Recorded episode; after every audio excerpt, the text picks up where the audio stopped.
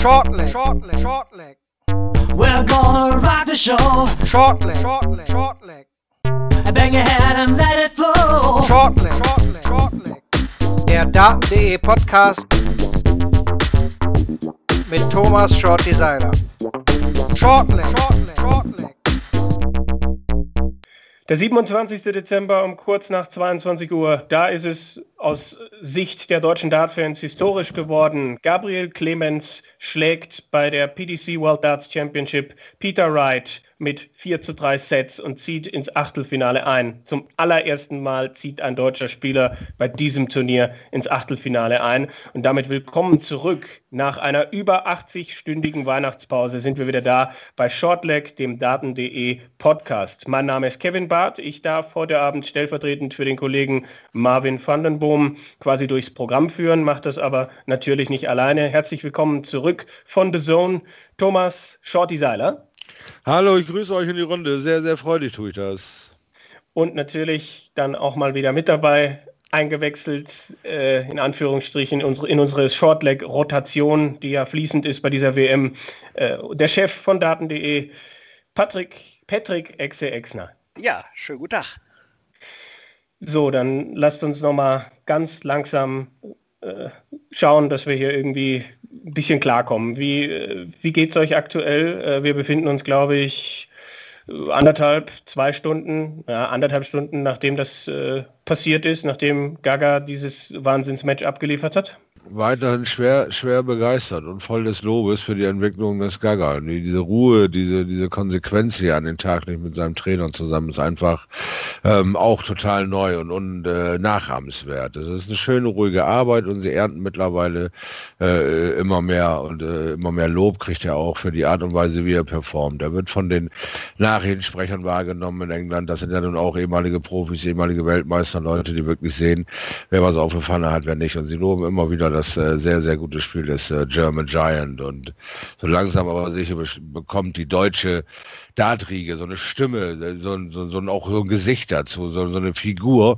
wie den äh, deutschen Riesen sozusagen, der sich da hinstellt und immer wieder Spiele abliefert, die phänomenal sind und unter anderem auch noch mit einer positiven Bilanz gegen den aktuellen Weltmeister reinmarschiert in dieses Spiel, wie ein, ja, wie ein Matador. Ich, äh, er hat es wirklich äh, fantastisch gespielt, ganz, ganz, ganz großen Sport abgeliefert und sich am Ende auch tatsächlich belohnt mit diesem Winkelschuss, möchte ich mal sagen, in die Doppel 16.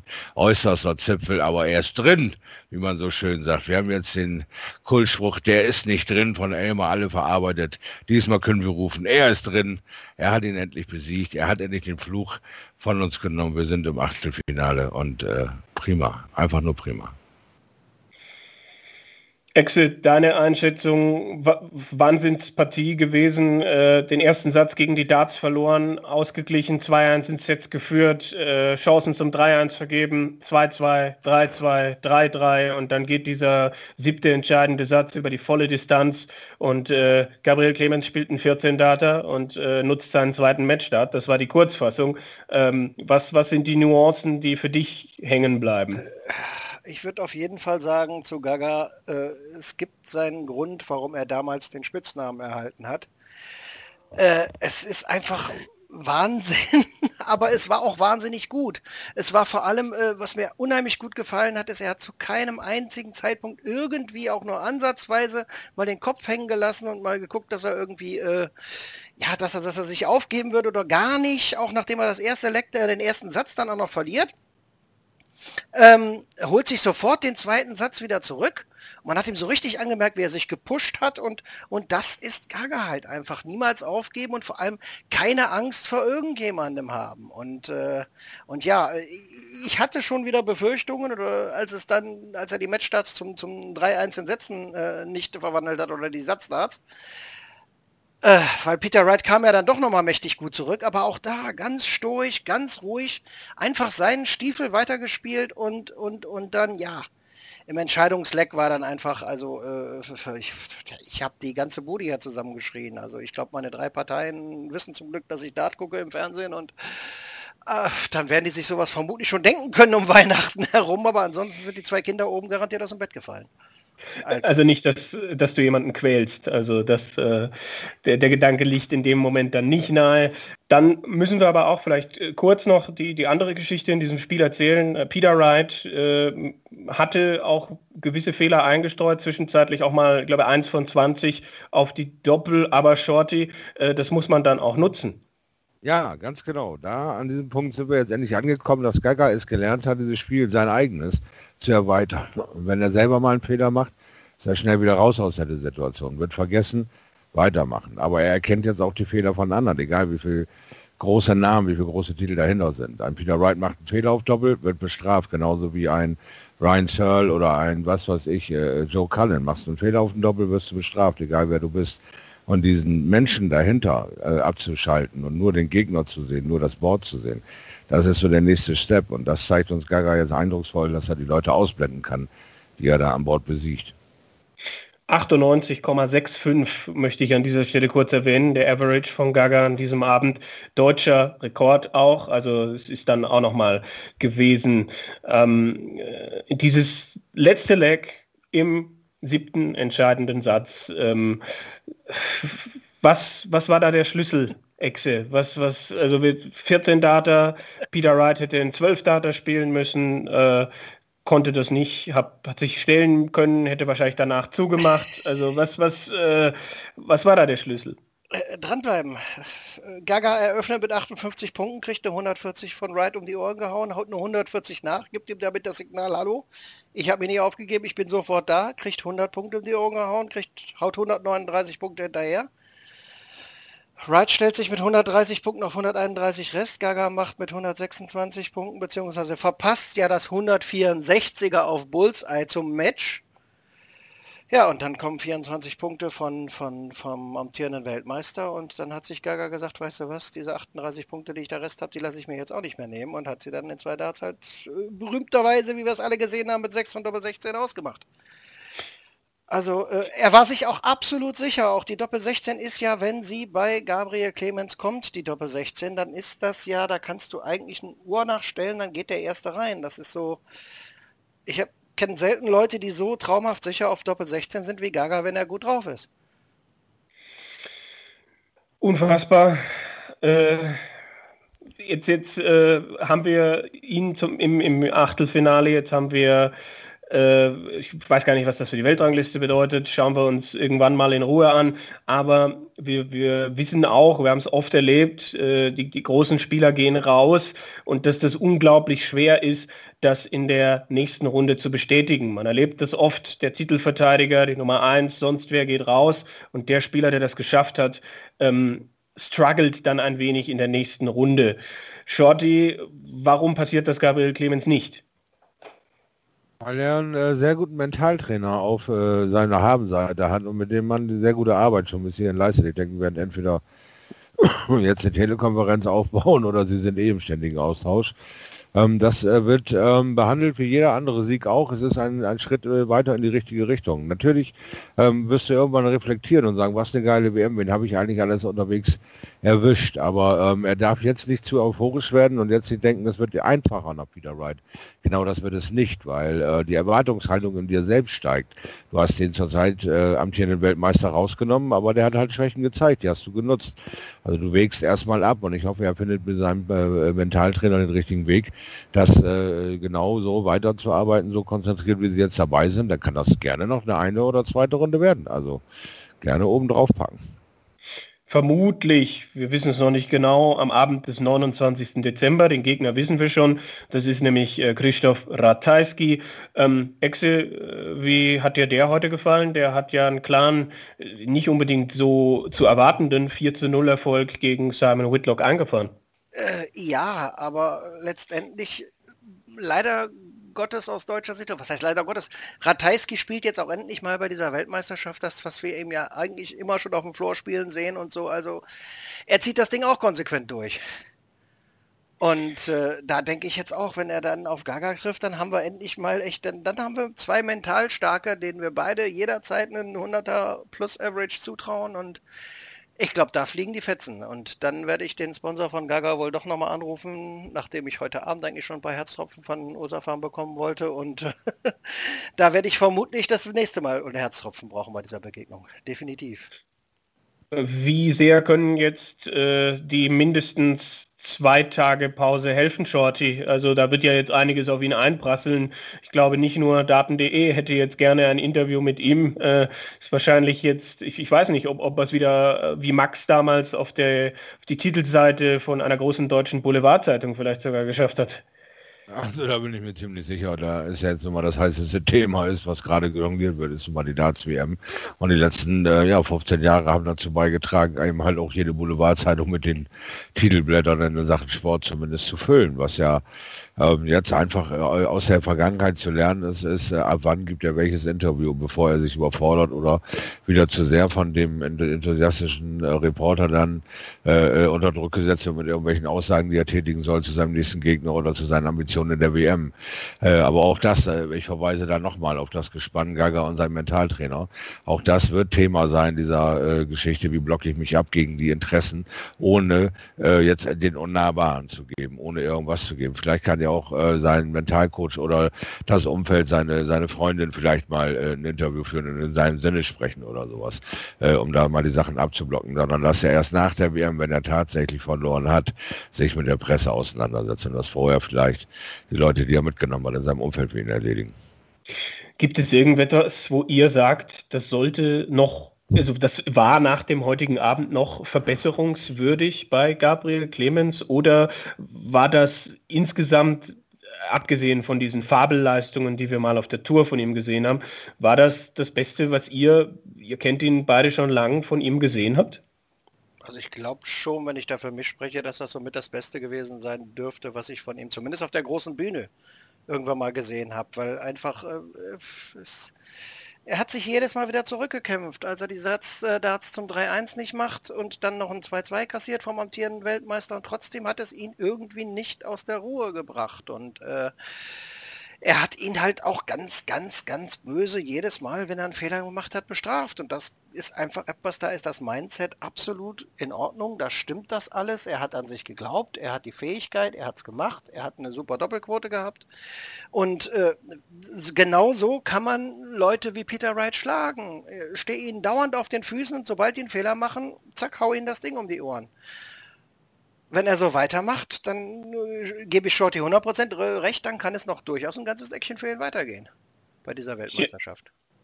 Ich, ich erinnere mich da an dieses 94er Finish nach einem nervösen ersten Leg, wo er einfach Triple 18 Tops gespielt hat. Das war, glaube ich, der Anfang. Das hat ihm entsprechend Sicherheit gegeben. Äh, oder wie siehst du das, Shorty? Ja, nee, genau, das sind die kleinen Punkte, die dir als Spieler eben diesen mentalen Vorteil äh, einbringen, wenn du es riskierst und es geht sofort gut. Und du bist auch nicht mit dem dritten Dart dabei, sondern zack, zack, zwei Darts. Triple, Doppel, Feierabend. Das gibt dir ein gutes Gefühl. Du gehst wieder mit breiter Brust ran und der fängt, glaube ich, auch gleich mit 140 an. Also äh, ein sehr schöner Zwischenmoment, der dir gerade am Anfang äh, so eines Marathonweges wie vier Sets gegen den Weltmeister zu holen, einfach nur äh, Auftrieb gibt. Und der hat es gelebt, war klasse. Auch die Tatsache, dass das jetzt das längste Match war, das Gabriel Clemens, glaube ich, jemals äh, spielen musste und dass er es gemeistert hat. Also ich glaube, äh, da ist gerade wirklich viel Positives da, ähm, äh, wo es aber, glaube ich, auch gar nicht so einfach ist, dann für dieses Achtelfinale wieder äh, voll da zu sein und da zu sein, wo er hingehört. Aber wer soll das schaffen, wenn nicht Gabriel Clemens? Ich würde jetzt am liebsten äh, das Video einlegen und mit euch zwei Stunden jeden Dart dieses Spiels analysieren, aber das ist was für nach die WM, nach der WM. Äh, da können wir dann einen extra Podcast oder so machen. Ich glaube, es waren heute auch noch mal fünf andere Spiele, über die wir zumindest mal kurz rudimentär äh, irgendwie sprechen müssten. Abgesehen, Ratajski haben wir eben schon mal kurz thematisiert. Ähm, beeindruckend war natürlich heute Michael van Gerven, der äh, gegen Ricky Evans groß aufgespielt hat und ihn äh, 4-0 vermöbelt hat, obwohl Evans äh, einen dreistelligen Average dann ebenfalls hingelegt hat. Ähm, Exe, das war, also er ist jetzt erstmal wieder, äh, Wright kann nicht mehr die Nummer 1 werden. Das äh, war wahrscheinlich auch eine, eine, wichtige Geschichte, oder? Wo er gesagt hat, da möchte ich jetzt aus, ein Ausrufezeichen setzen. Definitiv, ja. War ja auch ein Spiel, was geknallt hat, was aber ja auch, weil beide einen sehr schnellen Wurfstil hat, auch äh, gefühlt und auch nach dem Marathon von, von Gaga äh, innerhalb von 0, nichts vorbei war. Und äh, sicherlich war ihm das wichtig, definitiv jetzt äh, zu wissen, aha, Peter Wright hat verloren.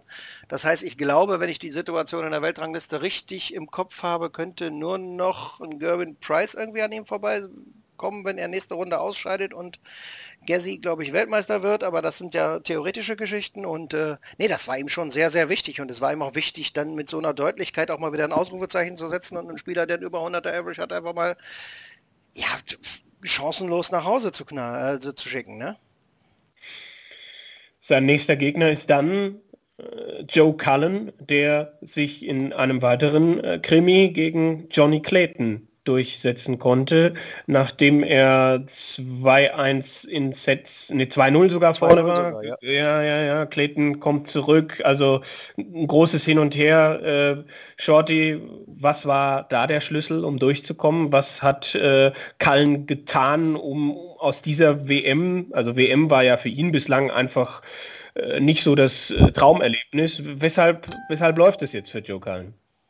Ja, er probiert einfach aus. Er ist mutiger geworden. Er lässt die Dinge einfach äh, laufen und vertraut mehr auf sein Spiel. Wenn er vorher in Schwierigkeiten war, äh, hat er es einfach äh, ähm, versucht abzustellen und zu korrigieren und hat sich dabei irgendwie selbst verloren. Und jetzt, wenn er mal zwei Lecks Scheiße spielt, spielt er mal zwei Lecks Scheiße und danach spielt er halt wieder äh, geradeaus. Er, er, er, drückt und schiebt nicht mehr. Er findet so langsam die Gelassenheit, die viele Superstars auf der Bühne haben, die dann auch mal so ein Set total Scheiße spielen, aber danach wieder wie aus einem Guss äh, unter 15 äh, das nächste Set für sich entscheiden, weil sie wissen, irgendwann kommt das Spiel, irgendwann geht's los und die Gelassenheit sickert langsam in Joe Cullen rein.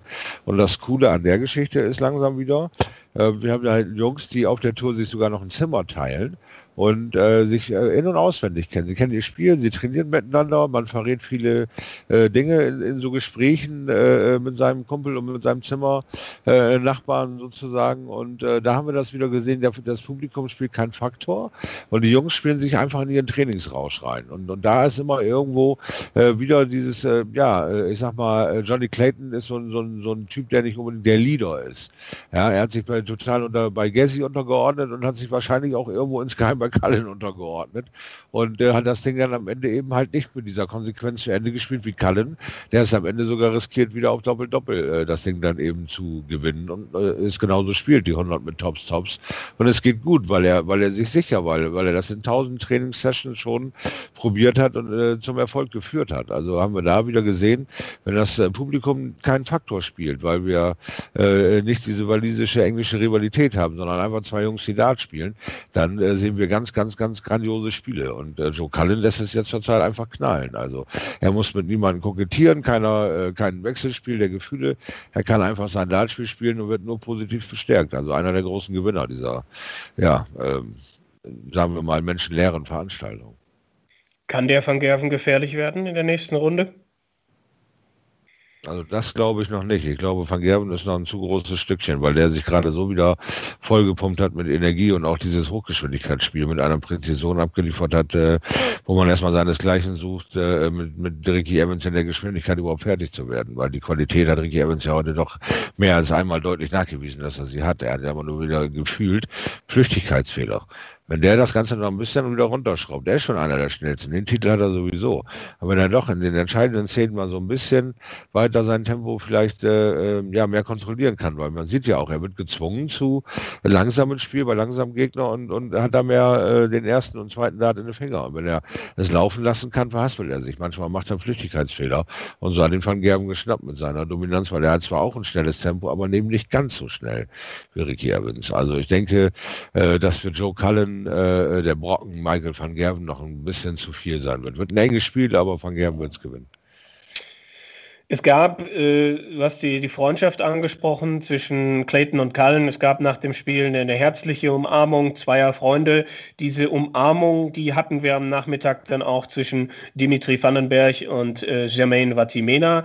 Äh, Vandenberg klar erfolgreich überrollt äh, den Gegner, die sind ja auch im selben Management-Stable mit äh, 4 zu 0 in den Sets, aber Wechsel, was, was war da zwischendurch los? Also da, da hat sich Vatimena mit seiner Gestik, mit seinem, äh, mit dem, was er da gemacht hat, mit den Darts in den Pausen auf, die, auf den Tisch feuern und so weiter, selber geschlagen?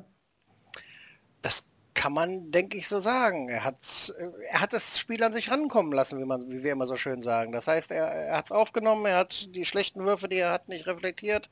Oder er hat sie zu viel reflektiert, natürlich logischerweise, hat sich dadurch runterziehen lassen und irgendwann hatte er einfach dann auch das Gefühl im Kopf, dass er das Spiel nicht mehr gewinnen kann.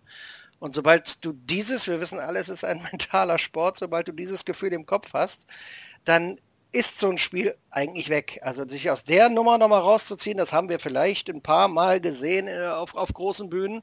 Da braucht es dann aber sowas Besonderes wie ein 170er zum richtigen Moment, um sich vielleicht da nochmal ins Spiel reinzuholen. Aber nee, er hat sich dann zwischen den definitiv, so sehe ich das auch, aufgegeben. Also. Und ein anderes 4-0, was wir nicht erwartet haben, da möchte ich noch mal kurz darauf zu sprechen kommen. Äh, Christoph Ratajski äh, watscht Simon Whitlock ab bei dem die Doppel nicht funktioniert haben, bei dem vieles nicht funktioniert hat, nachdem monatelang eigentlich es wie am Schnürchen lief. Shorty, wo, wo kam das her? Hat da jemand irgendwie die Weihnachtspause äh, nicht optimal nutzen können? Ja, oder vielleicht zu sehr genutzt, vielleicht übertrainiert, vielleicht halt zu sehr drauf gedroschen und äh, einfach so ein bisschen Torschlusspanik. Er wird nicht jünger, er hat äh, seine Ergebnisse werden übersichtlicher und er hat so einen geilen Endspurt dieses Jahr hingelegt und sich da vielleicht ein bisschen zu sehr viel zugetraut mit dem ganzen Trainingspensum und draufdreschen auf dieses Board. Also ich äh, fand, er war einfach ähm, ja ausgepowert, da war einfach nicht mehr viel im Tank.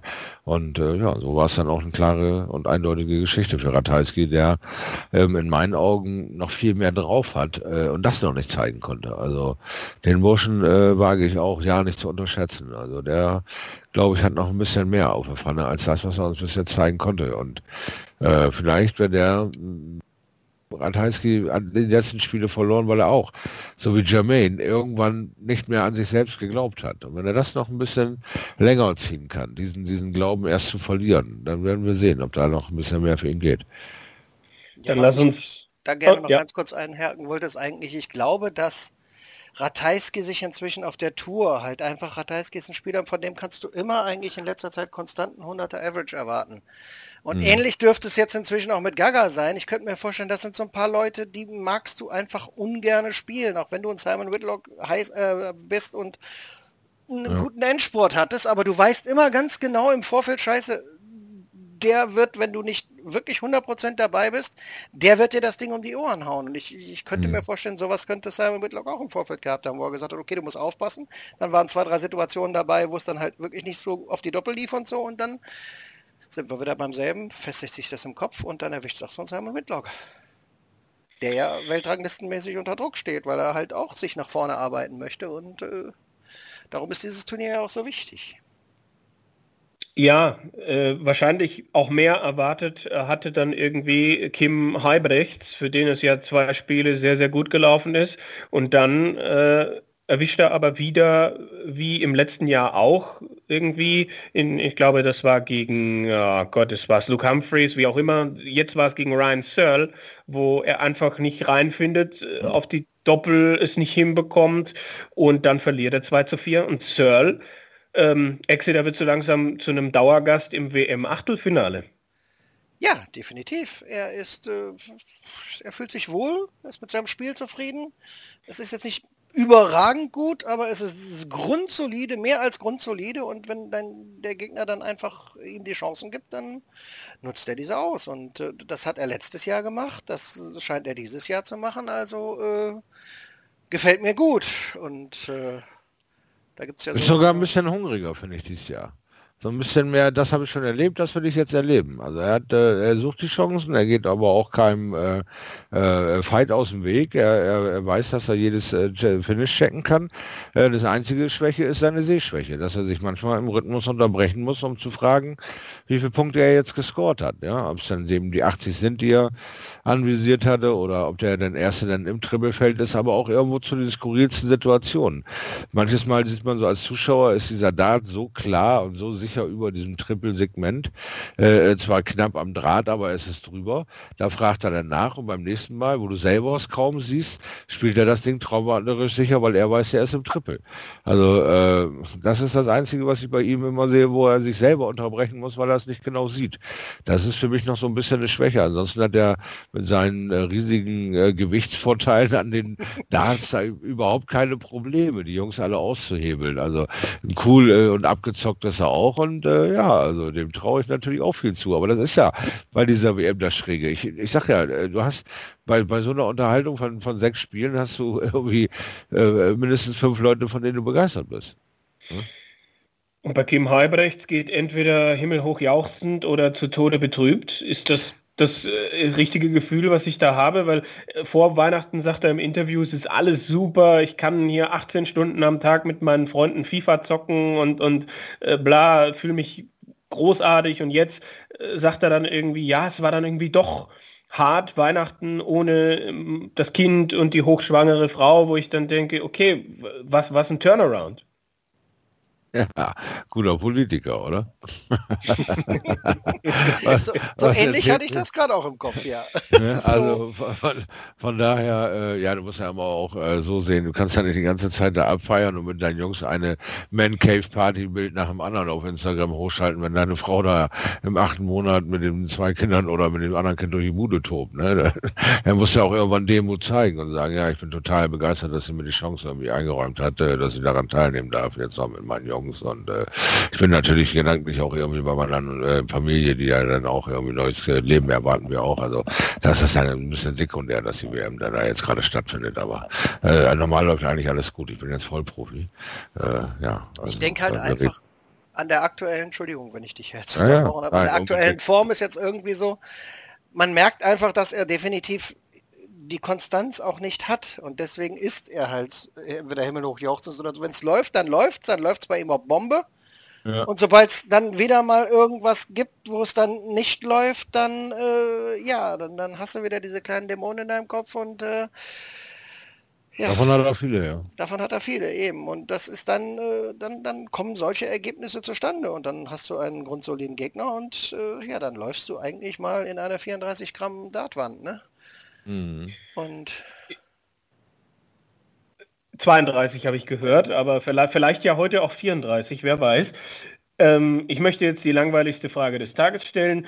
Äh, unsere beiden Kategorien, die ja eigentlich Pep in diesen Podcast bringen sollten, die wir am Schluss oder wenn es dem Ende zugeht, immer wieder machen. Das Spiel des Tages und der Spieler des Tages. Aber ich fürchte, da wird heute nicht viel äh, Kreatives rauszuholen sein, oder? Ich glaube, wir sind uns vermutlich in der Geschichte dieses Podcasts bin ich mir ziemlich sicher noch nie so einig gewesen. äh, ja, Gaga und Gaga gegen Wright, was soll es denn sonst sein? Ich meine, er hat den amtierenden Weltmeister rausgenommen. Es ist einfach mal, es war ein Last Leg Decider, es war spannend, es war dramatisch. Äh, super Spiele heute gesehen, aber äh, ja, ich habe die deutsche Brille wieder auf. Geht nicht anders, oder, Shorty? Äh, nee, da fällt mir auch nichts ein und auch keine großen Superlativen, weil ich will es jetzt nicht irgendwie verquietschen oder verniedlichen. Das war einfach eine grandiose Leistung und äh, die würdige ich als solche. Ich finde das toll. Das ist der nächste Entwicklungsschritt, den lobe ich ja nun auch schon die letzten Monate immer wieder. Die Gaga-Area äh, und sein Team drumherum, das funktioniert alles so, wie sie sich das gedacht haben und da bin ich äh, total begeistert drüber und jetzt ist der nächste Schritt gemacht und nun bin ich auf sein nächstes Spiel gegen Christoph Ratajski gespannt und ich hoffe, äh, dass er einfach äh, selber sich nicht zu sehr unter Druck setzt und zu viel Erwartung hat, sondern es einfach nochmal so laufen lässt. Natürlich, Spieler des Tages äh, Clemens, Gabriel Clemens und das Spiel äh, natürlich äh, Clemens gegen Wright, ja. Also ich hätte mir noch Van Gerven als Spieler des Tages vorstellen können, aber der hat ja jetzt nicht zum ersten Mal so eine Leistung gezeigt. Ich, ich kann es nachvollziehen. Ähm, diese Passage könnten wir jetzt dann auch irgendwie so im Schnelldurchlauf so vorspulen lassen, so wie man das manchmal in diesen Filmen macht, wenn man irgendwie einen Zeitsprung machen will. Lasst uns, lasst uns auf den äh, 11. WM-Tag gucken. Der Nachmittag bietet dann zum Beispiel so Spiele wie José de Sousa gegen Mervyn King. Was haben wir hier noch? Dirk van Dervenbode gegen Adam Hunt und Nathan Aspinall gegen Vincent van der Voort. Ohne jetzt jedes Spiel kaputt zu analysieren, was sind da äh, die Gedanken, Excel, die du da hast? Ja, ich muss ja bei meinem total crazy WM-Finaltipp immer noch bleiben. Äh, das wäre zum Beispiel natürlich, dass José de Sousa gegen Mervyn King sich durchsetzen wird. Äh, war zwar eine starke Leistung von King gegen Max, aber äh, ich denke, José de Sousa mit dem, mit dem, mit dem Titelgewinn im, im, im, im Rücken und äh, ja, Gary Anderson, Mensur Suljovic, das hat auch Geschichte, dieses Duell irgendwie. Äh, Kevin Price, Brandon Dolan, ja, das dürfte dann meines Ansichts nach ein bisschen enger werden, äh, ein bisschen deutlicher werden. Und ich glaube, Glenn Durant gegen Danny Baggish gefällt mir noch ganz gut so zum Abschluss des morgigen Spieltags, weil weil mir der Baggish bisher echt sehr gut gefallen hat und Glenn muss dann einfach mal gucken, dass er durchaus aus dem Pushen kommt. Jetzt hast du das Skript völlig zerstört, weil ich über die Abendspiele gesondert nochmal sprechen wollte, aber äh, alles gut. Äh, Shorty ab, also ich würde gern Mensur gegen Gary würde ich gern gesondert nochmal mit euch äh, drüber sprechen, weil es ein deutschsprachiger Spieler ist. Aber Shorty, was, was äh, kitzelt dich morgen, wenn wir jetzt schauen wir einfach nicht mehr auf den Nachmittag, sondern auf den, auf den ganzen Tag und wo glaubst du ist am meisten Potenzial drin? Oh, Mädels, jetzt habt ihr mich natürlich hier völlig auf den falschen Fuß erwischt. Das muss ich mir erstmal. Soll ich dir nochmal vorlesen? Ja, also äh, der eine fängt mit drei bis sechs Namen an, der nächste schmeißt die ganzen rein. Jetzt denke ich, Alter, jetzt muss ich erstmal den Tag morgen angucken. Ist, also wir haben, wir haben, ist, ist aber nach dem heutigen Abend auch sehr verständlich, dass man den ja, erstmal ja, verdauen also, muss, bevor man dann sich mal wieder auf den morgigen Tag konzentrieren kann. Genau, ich hatte noch gar nicht den Scharfblick und äh, ich war gerade so gerne in Laune, dir zu widersprechen und zu sagen, Mervyn King äh, setzt sich gegen José de Sousa durch, einfach aufgrund dass Mervyn King die größere Erfahrung hat und eben genau diesen, äh, ja, diesen Boost im Rücken hat, wie José auch. Also von daher denke ich, Mervyn King wird es machen. Worauf ich am meisten Bock habe, ist äh, hier unten das Spiel, genau wie ihr, und zwar Durant gegen Baggish. Ich glaube, äh, dieser Danny Baggish wird äh, Glenn Durant nicht unbedingt liegen. Das wird äh, eine spannende Nummer sein. Äh, das äh, wird noch so den Abschluss des Tages, weil es wird ein langsames Spiel werden und ein, ja, so ein Taktikding. Also das äh, wird schon äh, interessant sein. So, und dann bin ich natürlich äh, mein äh, Aubergine King äh, immer noch zu Diensten und äh, bin, bin sehr gespannt, wie er mit einem Hand fertig wird. Ne? Nathan wird sich sicherlich gegen Vincent durchsetzen. Ja, und dann äh, reden wir gleich noch eben über Gary und Menzo, wenn ihr da mm, ja. noch ein paar Ideen zu habt, ja. Also ich habe die Idee bekommen von aus dem Forum raus, die Anregung mal darüber zu sprechen, äh, dass es ja bei beiden so eine gewisse Kurve zu beobachten gibt. Der Kollege Lutz Wöckener hat, glaube ich, vor anderthalb Jahren prognostiziert, dass Mensur nie wieder in die Premier League kommt und Gary nie wieder ein Major-Turnier gewinnt. Ähm, die beiden sind in den Rankings abgerutscht und da kam die Frage auf oder die Bitte, dass wir doch mal besprechen könnten, wie richtungsweisend dieses Spiel jetzt für den Herbst der Karrieren dieser beiden Spieler tatsächlich ist. Und diese Frage möchte ich äh, für euch jetzt natürlich dann zur Diskussion stellen. Gary Anderson gegen Mensur Suljovic. Vielleicht, Exe? Ja, ich wollte jetzt auch gerade eben äh, wie richtungsweisend sie ist, ich glaube, sie hat aufschiebende Wirkung irgendwie. Bei Gary Anderson befürchten wir ja schon seit längerem, dass er irgendwann jederzeit äh, sagt, weißt du was, ich habe keine Lust mehr. Er, er, lässt ja auch, er hat ja auch schon vor Corona oder vor Covid hat er ja auch schon ähm, die, die ganzen European Tour Geschichten ausgelassen und so. Und äh, ja, bei Mensor habe ich auch immer so das Gefühl, dass er könnte auch jetzt irgendwann mal so sein, dass er sagt, ach weißt du was, habe ich jetzt gar keine Lust drauf. Aber wenn einer von beiden weiterkommen sollte, noch, noch ein Action weiter, also sagen wir mal übers Achtelfinale hinaus, dann könnte das wirklich so eher für mich, finde ich, so eine aufschiebende Wirkung haben, weil man sich noch ein bisschen länger in der äh, in Top 32 hält und äh, es ist auf jeden Fall eine interessante Partie aus genau dem Grund, den du gerade angesprochen hast, dass beide Spieler halt auf dem absteigenden Ast sind und wenn sie es aufhalten wollen, müssen sie das Spiel morgen gewinnen. Und das macht es zu einer extrem spannenden Partie. Jetzt hat man ja nicht gewusst, was man von beiden kriegt beim Start des Turniers. Beide haben abgeliefert. Es war die Leistung von Gary Anderson gegen Madas Rasma weniger überraschend als das, was Mensur gegen Matt Edgar gemacht hat, einfach weil Mensur und die WM in den letzten Jahren nicht so gut miteinander funktioniert haben. Shorty, wie viel Boost kann das jetzt dem Mensur geben oder wird er da wieder stehen mit äh, zittrigen Händen und, und der, der Angst, die er ja, glaube ich, auch im Sport 1 Interview angesprochen hat? Äh, ja, das ist die große Preisfrage, weil wann fängt er an, dieses Turnier zu mögen oder zu lieben oder wann fängt er an, sich da wohl zu fühlen und ohne Druck einfach äh, performen zu können. Also die WM übt ja auch auf viele Spieler einen gewissen Druck aus, äh, ja, einfach noch mehr zur, zur Stelle zu sein, einfach noch mehr äh, da zu sein als das, was man schon das ganze Jahr über abliefert. Und wenn so macht gute Spiele, sortiert die aber komischerweise für sich äh, immer als sehr durchschnittlich ein oder er mag diesen, diesen äh, Raum hier überhaupt nicht und ist immer deswegen super, super begeistert begeistert, wenn er das äh, dann schafft, da ein Spiel zu gewinnen. Also, ähm, dass sie sich beide schon lange mit dem Thema Reisen für diesen Sport auseinandersetzen, ist bei Mensa ja nur noch größer geworden mit dem Wachstum seiner Familie, dass er noch weniger Bock drauf hat. Und äh, das andere Problem auf der anderen Seite rum gesehen ist, dass ähm, Gary es gar nicht mehr tut mit dieser European Tour, was äh, Mensur ja auch noch zusätzlich tut. Also der ist ja noch die doppelte Anzahl äh, auf dem Weg. Der ist ja noch einen ganz anderen äh, ähm, äh, der Turnierkalender äh, fährt er ja noch ab als Gary Anderson sowieso. Äh, also von daher, beide haben öfter die Aussage getätigt, dass sie keinen Bock mehr haben und wir kennen das von anverwandten Sportarten, dass dieser Turnierkalender sehr, sehr, sehr voll ist. Ja, sehr, sehr voll. Und äh, wenn man die Leute einfach überspielt, wenn sie den Reiz verlieren an diesem Spiel, dann ist das Geld irgendwann auch scheißegal und irgendwann sind auch die äh, Pokale völlig egal, weil du einfach keine Lust mehr hast. Du verlierst den Bock auf dieses Spiel. Und da kommt mir Gary Anderson immer wieder in den Sinn, dass er nicht mehr so frei und fröhlich nach äh, Titeln äh, rennt, weil er hat sie alle mindestens einmal gehabt oder angefasst aus seiner Sicht, die für ihn wichtig waren. Und jetzt hat er Motivationsprobleme. Nun wird sein Zwerg immer größer. Nun passiert viel in dem Leben schlicht und einfach. Dann haben wir noch diese verrückte, dieses verrückte Jahr, was, was Leute völlig unterschiedlich erschreckt und völlig über andere Dinge nachdenken lässt. Also aber richtungsweisend, ja, wird es wahrscheinlich sein, wenn Gary Anderson das Ding verliert, äh, bin ich mir nicht sicher, wann wir ihn quasi äh, wieder äh, sehen und ob er dann quasi Bestandteil der Premier League äh, sein wird oder diese auch wieder ablehnt.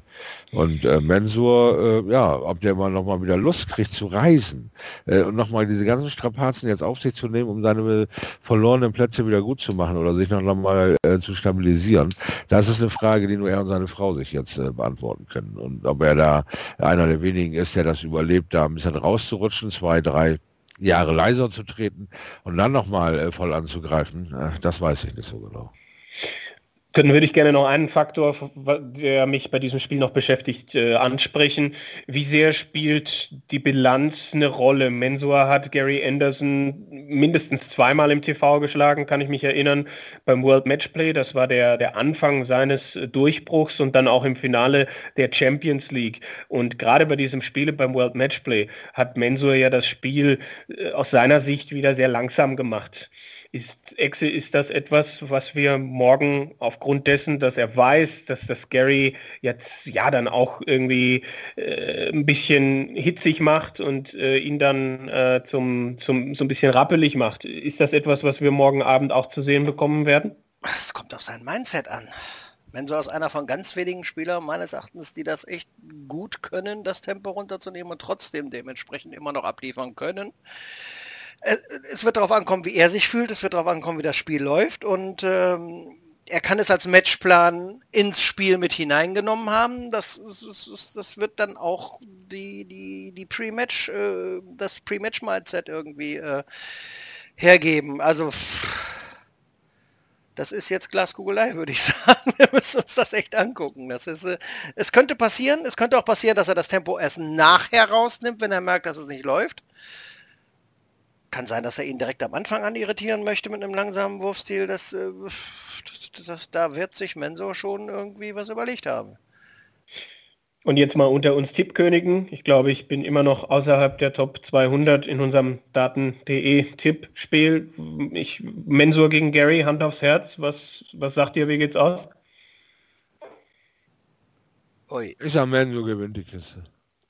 Ja, ich würde es auch... Genauso ein Bauchgefühl wie bei Gaga. Irgendwie schon. Und ich finde auch, dass die Leistung von, von Mensor gegen Matthew Edgar irgendwie ein bisschen höher anzusetzen war. Und Angst haben sie eh nicht voneinander. Also ich glaube, ich bin da bei Shorty, ja. Okay. Ähm, ist uns, gibt es noch irgendwas zu Gabriel Clemens, was wir, was wir loswerden möchten? Das Finish des Abends, äh, seine 126, war das genau das? Fällt mir gerade noch ein.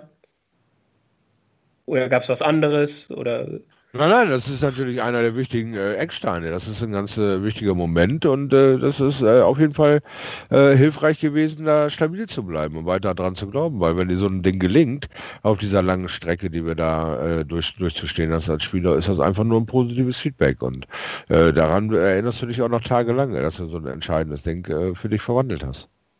Fakt ist, glaube ich, egal was jetzt noch passiert, Gaga kann nur mit einem guten Gefühl aus der WM rausgehen, oder Exe? Ja, definitiv. Also man merkt ja auch weiterhin die steigende Kurve bei ihm. Das ist jetzt immer, egal auf welchem Turnier er ist, dass es jetzt öfters oder ziemlich häufig schon mal wieder, auch wenn es mal zwischendrin einen kleinen Rückschritt gibt, aber im Großen und Ganzen stimmt die Richtung und äh, er macht sich da nicht banger und äh, ich finde es fantastisch, mit welcher Ruhe und Gelassenheit er einfach auch diesen Weg geht. Und äh, da soll er bitte weitermachen, soll sich das nicht in den Kopf äh, steigen lassen beziehungsweise soll das nicht so an sich ranlassen, soll weiterhin das Board spielen und nicht den Gegner und dann äh, haben wir einen fantastischen, wir haben mehrere fantastische deutsche Dartspieler, aber dann haben wir einen sehr stabilen fantastischen deutschen Dartspieler. Und ich glaube, das Schöne ist, dass wir diesen Erfolg jetzt zumindest mindestens bis abends am 29. genießen können und dass ja auch weitergespielt wird und wir einfach äh, jetzt, jetzt erstmal äh, das Ganze wirken lassen können und nebenbei noch großartige weitere Pfeile uns anschauen können. Die WM geht weiter und wir haben jetzt erstmal den zehnten Tag aufgearbeitet und ein bisschen auf den elften geschaut. Wir sind jetzt eh, glaube ich, bei dieser WM, bei unseren täglichen Podcasts beim, beim Längenrekord angekommen. Und ich glaube, viel mehr können wir jetzt nicht tun. Ich, ich mache jetzt den Deckel drauf. Ich äh, möchte sagen, das war absolut historisch, was wir da erlebt haben und äh, da dabei gewesen zu sein, auch einfach mal Danke zu sagen an Gabriel Clemens und zu sagen, das war's mit dieser Ausgabe und hört gerne morgen wieder rein, wenn es dann wieder heißt Shortleg, der Daten.de Podcast. Danke an euch beiden. Danke dir, Kevin. Ja, danke, Kevin. Und äh, vielleicht schon mal als Sneak Peek für morgen. Wem die Folge gefallen hat, ihr werdet uns drei morgen nochmal ertragen dürfen. Ja, die drei Damen vom Grill, eine Reunion, ich freue mich. Alles klar, darauf ein Steak vom Grill oder sowas. Yeah. Und bis dann. Ciao. Ciao.